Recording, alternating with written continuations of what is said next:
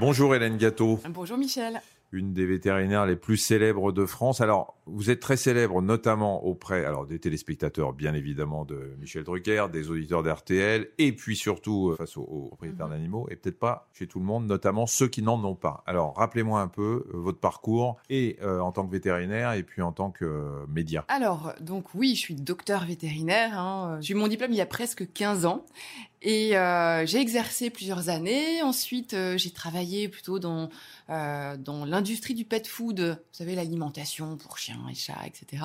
Et puis un jour, euh, opportunité à la télé est tombée sur moi et je rêvais quand j'étais petite d'être le docteur Klein du club Dorothée, vous vous souvenez? Ah, S'occuper des animaux dans le club Dorothée et je voulais être vétérinaire à la télé.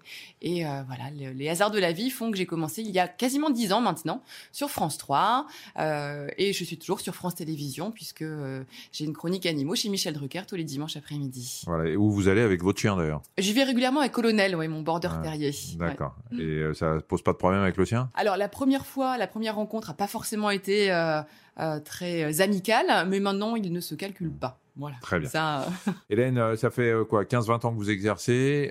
finalement, les animaux vous ont appris quelque chose par, rapport, par rapport à eux et puis par rapport à nous? Alors, les animaux, ils nous en apprennent tous les jours parce que parce que ce sont des êtres qui sont différents de nous. Ils n'ont pas euh, les mêmes euh, euh, codes comportementaux, codes sociaux. Donc ça, on en apprend tous les jours. Ils nous apprennent aussi l'observation parce que un chien, un chat, ça ne parle pas. Quand on est vétérinaire et qu'on reçoit un patient dans sa dans sa clinique, eh bien, il faut l'observer.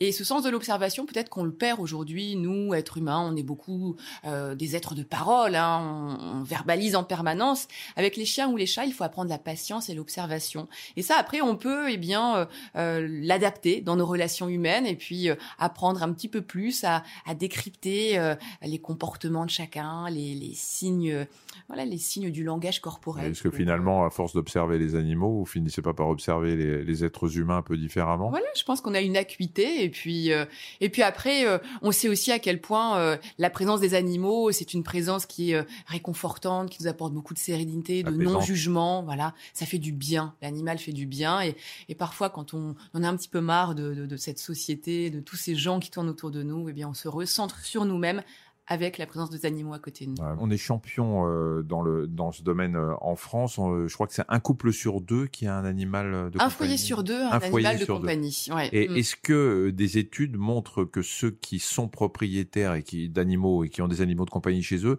sont en meilleure santé que les autres?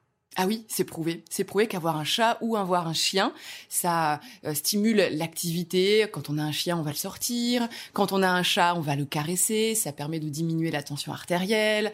Euh, on se fait du bien quand on a un animal de compagnie. Et, euh, et, ça ouvre aussi sur les autres, finalement. Moi, je le vois très bien avec mon chien, avec Colonel. Hein, quand je me balade avec, j'ai beaucoup plus de relations sociales que quand je suis toute seule en train de marcher avec mon téléphone à l'oreille. Oui, c'est vrai que pour l'activité physique, c'est bon. Hein. On fera dans la newsletter des podcasts avec Nathalie Simon pour essayer de faire bouger les femmes euh, notamment, mais c'est vrai qu'on dit souvent que quand on a un chien et qu'on est sédentaire, au moins on va marcher un minimum dans la journée. Il y a le minimum de la balide hygiénique du chien. Alors je vais, je vais en profiter euh, parce que vous êtes là. Euh, j'ai un, chat et je pense qu'il y a pas mal de gens qui doivent être comme moi.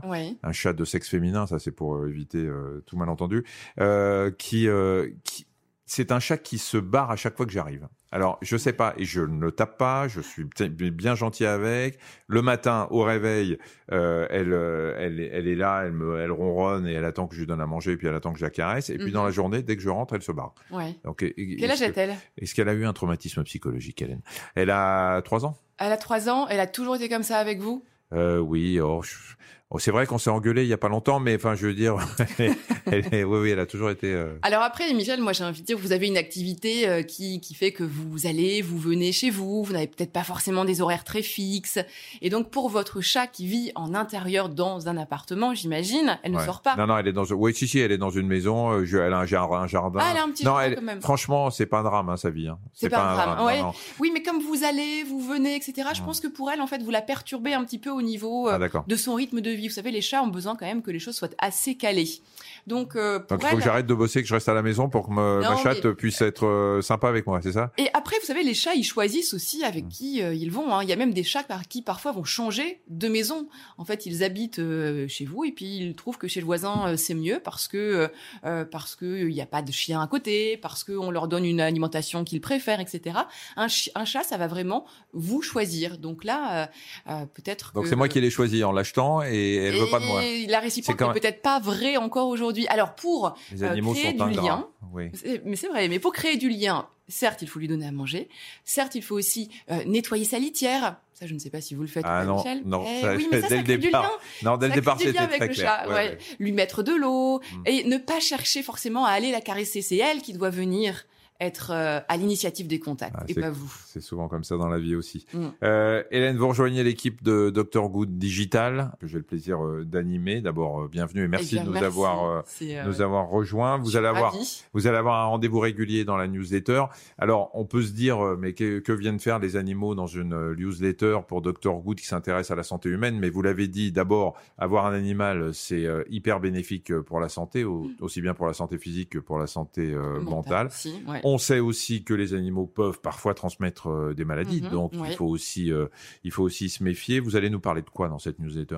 Alors on va parler aussi, vous savez, aujourd'hui on se rend de plus en plus compte que euh, l'animal prend une place de plus en plus importante dans la famille, dans les couples. Ce n'est plus au, au stade uniquement d'animal. On parle de pet parents. Donc, euh, je ne vais pas dire que le chien ou le chat est un enfant, mais ça s'apparente de plus en plus. Donc, il rentre dans la famille, il fait partie de la famille à part entière. Alors, je vais vous donner des conseils sur euh, comment gérer cette cohabitation avec un être vivant qui n'est pas un être humain, qui a ses besoins propres, de façon à ce que ça se passe au mieux, qu'il ait son bien-être à lui et notre bien-être à nous qui soit également respecté.